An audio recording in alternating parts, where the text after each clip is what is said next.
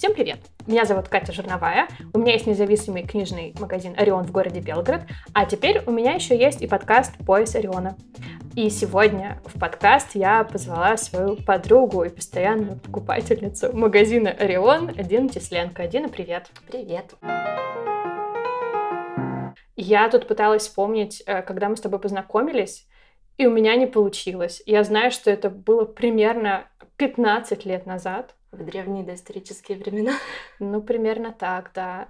Я, ну, просто так немножечко введение в контекст. Мы с тобой вместе работали. Да. Да. Э, был прекрасный период в моей жизни, когда я э, редактировала статьи для одного большого портала про культуру. И, собственно, теперь это то, чем ты занимаешься. Да. Ты тоже редактируешь статьи для большого портала про культуру. Того же. Того же, да. А, как вообще с детства складывались твои отношения с чтением? Я начала читать очень рано. А, я думаю, что это родители а, просто сбагрили на меня свою часть работы, когда научили меня читать три с половиной года. Да, и я, конечно, очень быстро проскочила все эти буквари азбуки. Это были самые суровые годы 90-х книги было не то чтобы не достать, на них особо не было денег, и мы с мамой ходили в библиотеку. Библиотека это была придомовая, так сказать, в нашем районе, небольшая, две комнатки, и я вчера как раз вспоминала, как я там с двух нижних полок сгребала вот эти книги, э, типа репка, колобок. Я была еще совсем крошечкой. И я брала таких по 11-12 книг. И мы с мамой возвращались домой. Я помню, что я их прочитывала за 3-4 дня. И дальше оставалась на голодном пайке. Я постоянно старалась взять у бабушки какие-то журналы здоровья из ее подписки. Я читала хирургическую энциклопедию, которую нашла на чердаке. Потом я еще проскочила вот этот весь пул, дети читают там, до 12-13 лет, вот эта вот вся предподростковая литература, еще советская, типа Тимура его команда, вот этот Носов, что-то еще. Каверин. Каверин, да. И я э, перешла к женским романам. И вот э, поглощала женские романы. Французский где... куртуазный роман? Да, нефритовые стержни, вот эти вот все. В каком возрасте, извини? Ну, это с, где-то с 12 до, наверное, ну, до, до 15, может, это была какая-то единственная доступная мне литература, кроме библиотечной и кроме школьной классики. И я помню, что у меня не было какого-то вектора, маяка, меня никто не направлял. То есть я просто читала все то, что попадалось под руку. И я долгое время была потеряна, наверное, до университета. То есть я, конечно, читала все по школьной программе, у меня нет никакой пропущенной классики просто потому что это книги, просто потому что я их поглощала. А как у тебя э, взаимодействие с уроками литературы складывались и с учителем литературы? А я скучала, потому что я это все прочитывала в первые месяцы учебного года. Ну, там, даже ту же «Войну и мир» я там прочитала чуть ли не единственная в классе. Даже эти страницы про войну дикие. И поэтому, когда дело доходило до анализа, ну, я, конечно, участвовала, но этот анализ, который нам предлагался, он же был такой довольно односторонний, и я от этого, ну, тосковала зачастую. То есть такой истории, как в Матильде Рольда Даля, где гениальная девочка читает все подряд и встречает свою мисс Хани в школе, у тебя не произошло? Скорее всего, нет. Нет. Мне так и не сформировалось вот это, ну, не появился какой-то человек, который помог бы мне сформировать вот этот вектор, подсовывал бы мне какие-то книги и все такое. Пыталась это сделать моя очень начитанная подруга в университете, но это было уровня того, что я еще в увлечении после романном Донцовой, она только появилась, а подруга мне дает Борхеса. И я такая как бы, «Хм, Спасибо. ну, вот Нужен был мостик между Донцовой и Борхесом. Да, я закончила журфак, и еще журфак старой школы, олдскульный. А, еще наследие литературного филологического факультета, и у нас э, ну, в год там получалось по 50 книг нужно прочитать по одному предмету, а таких, например, 4. Конечно, ты не читал 50, но в общей сложности где-то получалось, там, наверное, 20-25 книг прочитать э, по разным предметам из отечественной и зарубежной литературы. И после университета у меня как-то это направление начало само складываться. Я начала подбирать книги. Книги тянули за собой новые книги. Так, у меня какие-то уже появились увлечения. Потом, э, по ходу того, как ты там углублялся, появлялись какие-то вот эти must-have книги, которые ты, типа, 100 книг, которые должен прочитать современный образованный человек. Что было в этих списках, ты помнишь? А, Антуан Сент-Экзюпери, потом э, Борхес, опять-таки, Маркес, все какие-то такие книги, которые на слуху, в общем-то. Вот, я не все их прочитала, ну, какие-то я выделила, прочитала, и вот они за собой там подтягивали новые, новые, новые, новые, и вот сейчас я уже как бы двигаюсь по тем руслам, которые для меня сложились. Ну, я даже знаю некоторые русла, которые для тебя сложились, потому что, когда я просматриваю прайсы э, от разных издательств, я точно знаю, какую книжку я должна привести для тебя, и попадание в 90% случаев, э, если не больше, оно прям очень четкое. Да. А думала ли ты, что читать станет твоей работой? Ну, это, знаешь, некоторая была недостижимая мечта. Ну, это очень сложно было бы представить. Я иногда думаю, что я вот сижу с компьютером у мамы на диване с конфетами и чашкой чая, втыкаю в текст часами, и э, люди, которые там ходят вокруг, они даже и не подозревают, что я сейчас на вершине своей мечты. Просто я сижу, читаю, делаю текст еще лучше, чем он есть, а текст у меня сейчас достаточно хороший априори, и за это мне платят деньги. То есть я должна за это платить деньги, мне кажется. Как за хобби, когда ты приходишь в магазин, покупаешь товары для рукоделия и платишь деньги, а тут платят мне. То есть это вообще невероятная ситуация. У меня сейчас с магазином тоже примерно такие же ощущения, когда тебе кажется, что ну, верх вообще вс- всего хобби, которое вдруг становится твоей работой. Я бы еще хотела сказать, что я как раз попала в это новомодное течение понятного простого текста. То есть э, стало круто писать понятно, писать для людей. Я помню, как я пыталась читать какие-то книги о культуре и искусстве в университете, и мне приходилось сидеть и буквально переводить с русского на русский. То есть я прочитывала предложение и потом его формулировала для себя более простыми словами. Прочитывала предложение и опять его формулировала. Мне кажется, люди, которые могли э, какие-то очень сложные тезисы, гипотезы излагать просто были более-менее всегда, не знаю, мой, мой кумир Тынянов, например, ну, который... Да, наверное, были, но просто ты не всегда попадешь на такую литературу. Это правда. И вот эти жалкие, унизительные попытки, когда ты приходишь в библиотеку, попадаешь в отдел искусства там, или иностранной литературы, пытаешься что-то подобрать для себя, ты, естественно, там новичок, библиотекари смотрят на тебя с подозрением. Если ты, не дай бог, еще с каким-то вопросом обращаешься, то это вообще ты вызвал уже какую-то бурю эмоций. И э, вот этот момент неловкости, некомфорта. И никак мне не удавалось наладить коммуникацию этим с библиотекарями, чтобы они открыли вот этот вот путь, так сказать, в специальную литературу. Да, это было сложно. Так у тебя и не появилась э, библиотек, с которых тебе комфортно? И где... Появилась дома. Очень комфортная библиотека, все понятно. Лучшие книги этой страны.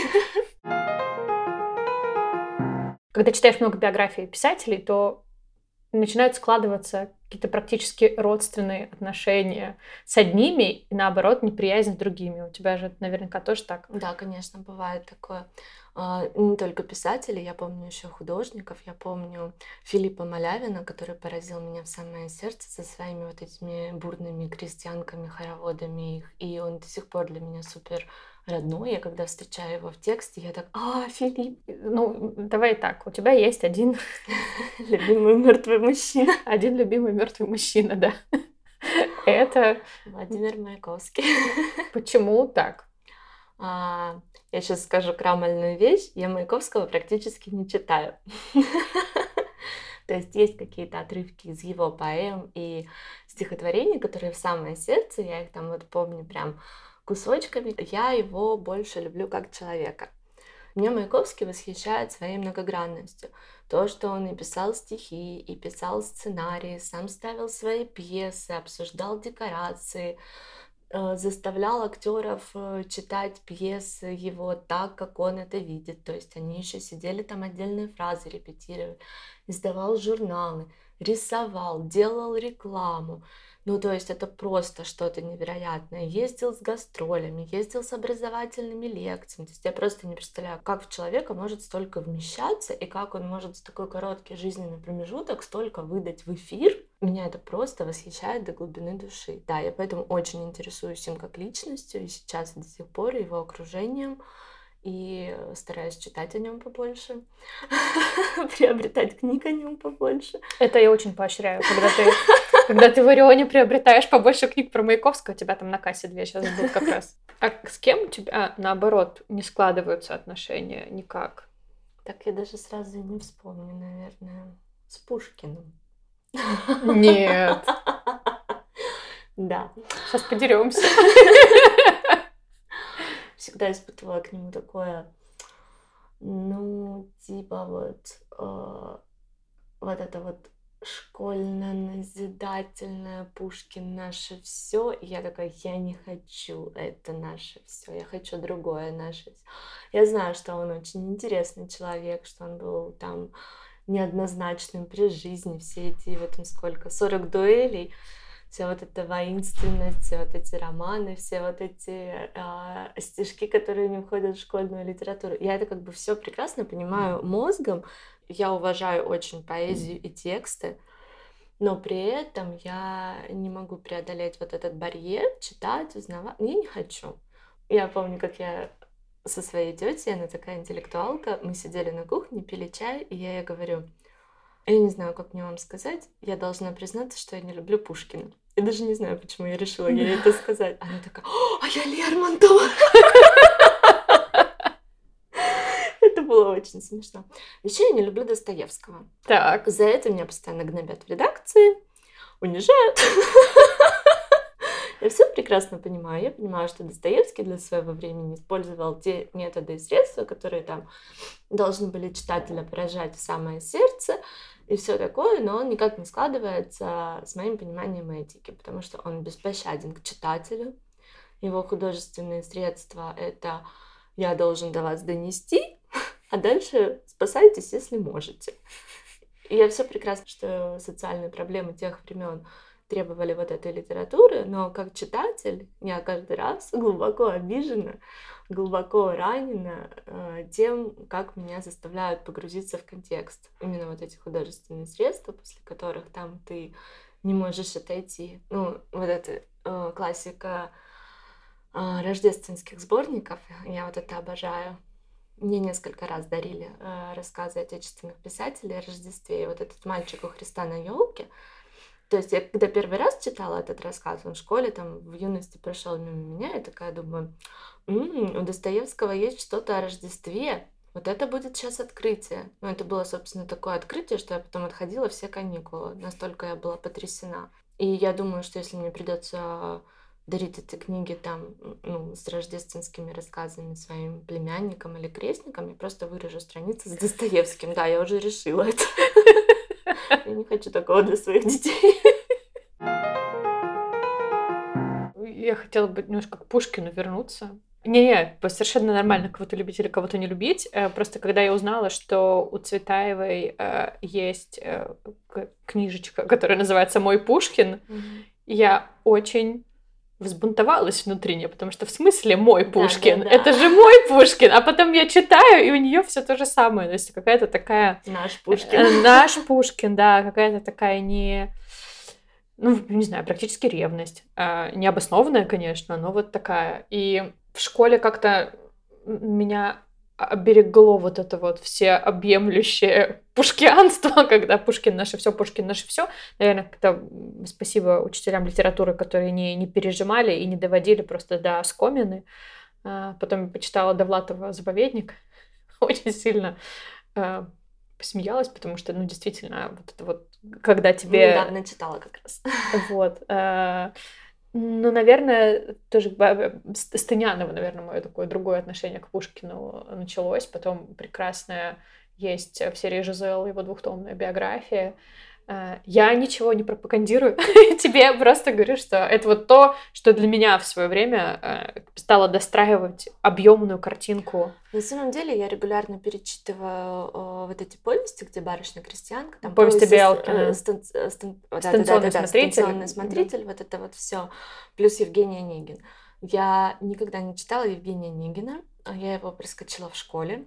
У меня было какое-то вот противостояние. Я его проскочила в школе, обошлась кратким содержанием и вот этими отрывками, которые заставляли учить. То есть я знала, о чем Евгений Онегин, я просто не читала его целиком. Я его проскочила два раза в университете, уже просто из чувства протеста. Я его не прочитала перед экзаменом по литературе, уже просто потому, что, а смогу ли я закончить э, факультет журналистики, не читая Евгения Онегина, и да, я смогла. Я прочитала его первый раз в 27 лет. Ну, с комментариями Тынянова? А, нет, без комментариев Тынянова. Так. А, ну, собственно, я его на тот момент уже всего знала по кускам, просто из эфира, так сказать, да, из окружения. И мне кажется, о Евгении Онегине вот, можно вообще бесконечно разговаривать, бесконечно его перечитывать, бесконечно читать комментарии вообще всех, кого только можно. Mm-hmm, я вот mm-hmm. это вот скупаю. Все то же, что с ним связано, кстати. Ну, наверное, это не очень вяжется с моей любовью к Пушкину. Точнее, ее отсутствием, да? Да, да, да, с отсутствием. Теперь уже ты читала комментарии Тынянова тоже? Нет, Тынянова я так и не читала до сих пор. Ой, это просто одна из моих любимых книг. Ну, значит, без, безотносительно Я как раз Онегина. закончила книгу. Прям, пожалуйста, включи в список чтения. Да, включу, у меня там всего 300. Вот 301 пусть я будет. Я говорю э, своему другу, если я буду читать по одной книге в неделю, то мне хватит э, буквально 4 или 5 лет, чтобы перечитать все, что есть в моем списке, если я не буду отвлекаться на другие книги. А список прям физически существует? В каком смысле физически? Ну, то есть ты, у тебя прям все выписано? Да, но он и не один. Есть глобальный список, есть список на ближайшее время из 53 книг. Какие у тебя прекрасные представления о ближайшем времени. Так. А ближайшее время это действительно это когда? Это ну, а, я, конечно, не ставлю себе сроков. Я понимаю, что 53 книги это фактически на год, если ты будешь еще отвлекаться там на работу, на реставрацию мебели, еще а ты будешь там. Поэтому я двигаюсь, как двигаюсь, в комфортном темпе. Есть книги, которые я очень долго читаю, есть книги, которые я забрасываю. Вот книга, например, «Предпринимательница царской России», абсолютно чудесная. Я забыла. Нового литературного обозрения? Я забыла, как зовут автора, но у нее есть курс на Арзамасе тоже. Есть ее лекция «Деловые люди царской России». Там курс, и вот mm. женщина-предпринимательница, там отдельные лекции. Ну, с, с купчихой такой дородной да, на обложке. Да, вот, да, да, да. Это книга нового литературного обозрения. Абсолютно mm-hmm. чудесная, но я прочитала там первую часть, которая вообще-то исследовательская. Она вся на цифрах читалось не то чтобы сложно, но не то чтобы сильно увлекательно. То есть ты читал и читал. И когда я перешла к живым женщинам, к их биографиям, такая, господи, наконец-то живые женщины, я добралась до этого места, у меня что-то обрубилось. Я все пытаюсь вернуться к этой книге, чтобы внести ее в список прочитанных хотя бы. А никак не могу. И также вот э, у меня была такая же история с книгой «Английский дом. Интимная история». Ну, то есть там вообще в захлеб очень интересно, да. как развивалась история спальни, история ванны, история кухни. То есть каждая комната там от э, средневековья через викторианскую эпоху и там до середины 20 века. В один прекрасный момент не оставалось 50 страниц, я потеряла к ней интерес и не могла дочитать эти 50 страниц несколько месяцев. То есть это прям было такое титаническое усилие возврата. Я даже не понимаю, что случилось. Обязательно возвращаться к книге, которую не хочется дочитывать? Вообще нет. Вот и я так считаю. Не, мне кажется, можно, да, я, я буду каждый раз, наверное, в каждом выпуске говорить про Пинака, но книжки можно не дочитывать, да, друзья. Да, да, да, да, можно не дочитывать, можно перечитывать, можно бросать, можно отдавать. Можно все. Можно все. Да, да, пока чтение доставляет удовольствие, можно все. Наверняка будет слышно шуршание пакетиков. Мы записываемся в магазине, и у нас там в соседнем зале кто-то встретился с книжечкой своей, потому что еще и касса пищала. Мы ведем прямой репортаж из книжного магазина. Ксюш, что купили? Е, класс. А ты считаешь прочитанные книжки? Ты говоришь да, список? я считаю прочитанные книжки. А, когда я начала много читать после университета, то есть я там за пару лет а, с 40 поднялась до 60-65. Ну, и это Книжек был... в год? Да. Угу. И потом, когда я пришла работать с текстом, у меня был такой провал, что я э, грохнулась там, до 25. Но я понимаю просто, конечно, что когда ты читаешь километры текстов, они м, присоединяются да, ко всему этому процессу чтения, и нельзя себя за это как-то там винить или еще что-то. Но вот э, после некоторых тяжелых событий в жизни, когда я два месяца лежала просто на диване, смотрела Шелдона, друзей, э, грызла семечки и играла в переливашки на телефоне, мне моя коллега, редактор Катя Семенова, сказала, что она в захлеб читает, и это ее спасает. И в следующем месяце я прочитала 16 книг. Но вообще эти списки, конечно, они не для количества ведутся, они скорее ведутся для того, чтобы отслеживать свою читательскую историю, потому что я все забываю. Иногда бывает такое, что мне а, в беседе там или для работы нужно выудить какую-то информацию. Я помню примерно, что это было, но я не помню, какая книга.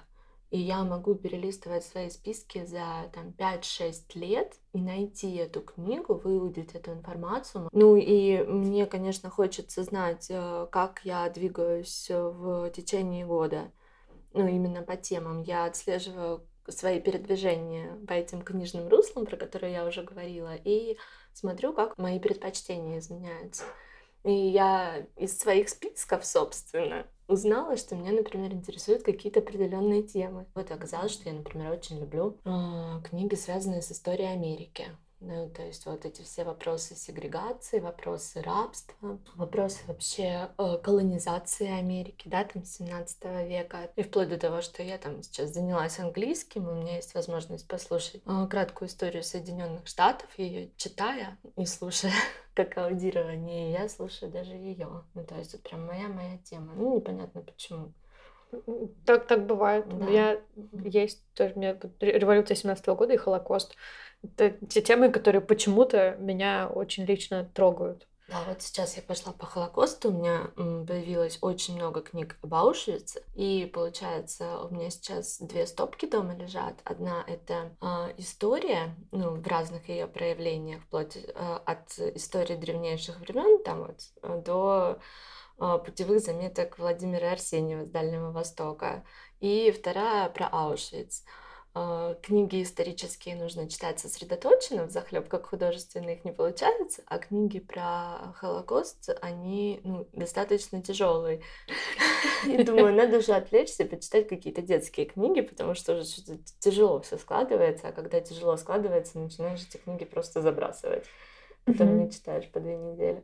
Есть еще какие-то русла, которые мы не назвали? Маяковский, э, История Америки, Холокост. А, история в целом? А, история быта, а, ну то есть история через быт. Ну, вплоть mm-hmm. до того, что вот эта древнейшая история, она меня больше всего интересует в бытовых мелочах. То есть вот черепок от горшка, я на него готова смотреть часами, слушать, как там э, люди осиповской культуры под Хабаровском первыми изобрели керамику. Тайную историю трусов ты тебе показывала? Да, ты показывала. Но вот историю трусов я пока не читала. Вот я просто умираю от Дробышевского, конечно. И вот это, эта книга «Байки из грота». Да, «Байки из грота». Она мне просто открыла какой-то портал.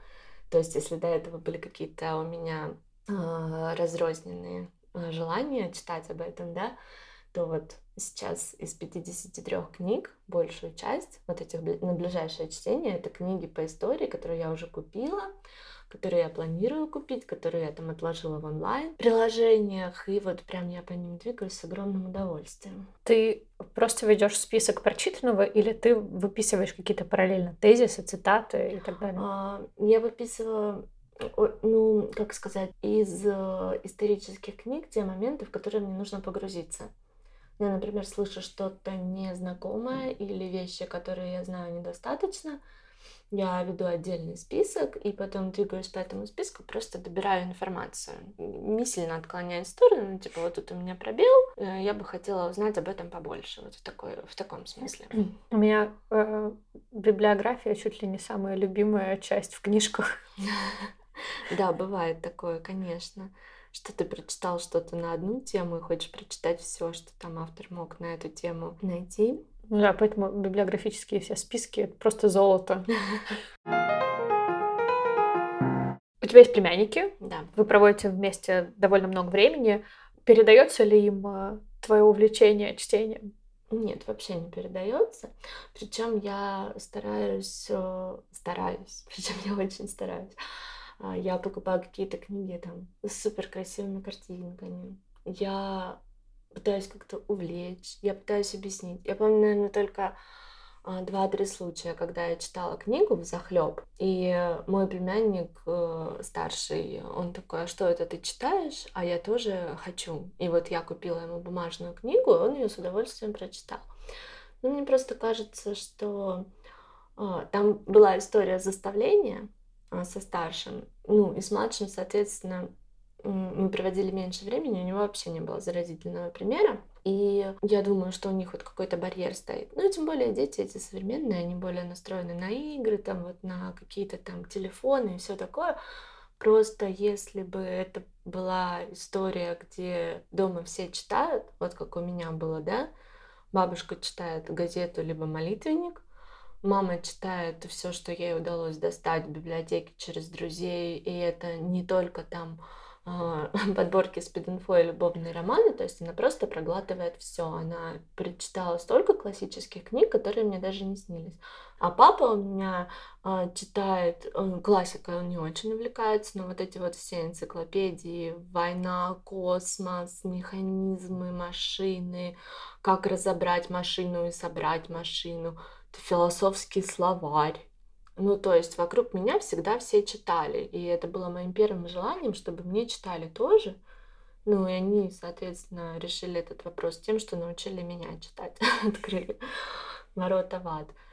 Ну, вот мне, конечно, очень жаль, что мои племянники не заражены этой страстью. Но, с другой стороны, э, как там правило чтения, человек может читать, может не читать. Да, первое право читателя, право не читать.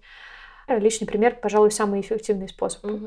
показать ребенку, насколько классно читать, и, возможно, э, какой-то накопительный эффект случится однажды. Я стараюсь показывать им разные книги, я стараюсь им показать, что книга это не обязательно «Война и мир» в четырех томах, что это могут быть комиксы, что это могут быть какие-то книги так называемого легкого формата, да, в которых много картинок, не очень много текста, интересная подача, не классическая, да, не школьная, но при этом из этих книг ты можешь узнать больше, чем ты узнаешь из школьного учебника. Класс. Мне кажется, мы очень душевно побеседовали, и э, можно какие-то идеи э, будет взять, как упорядочить, например, свое чтение, потому что я никаких списков не веду. И, возможно, напрасно не веду. И я прям подумаю над тем, чтобы как-то э, за записывать, фиксировать э, прочитанное. Потому что списки из того, что я хотела бы прочитать, они, конечно, существуют. Тоже там, знаешь, им нет, нет конца. Главное, а. что ты должна управлять списком, а не список тобой. Вот, вот это очень классно. Это бывает история. такое. Вот, спасибо тебе большое, что пришла. Спасибо, что пригласила. Сегодня мы говорили с редактором и моей подругой Диной Тесленко. В описании к выпуску вы найдете те книги, которые мы упоминали. Также вы найдете ссылки на наши соцсети. Пожалуйста, подписывайтесь, рассказывайте друзьям. Если вам нравится подкаст, эти простые действия очень его поддержат. А мы встретимся с вами в следующих выпусках. Звукорежиссер выпуска Анатолий Свинарев, редактор и расшифровка Ксения Шаховцова. Меня зовут Катя Жирновая. До встречи в следующих выпусках.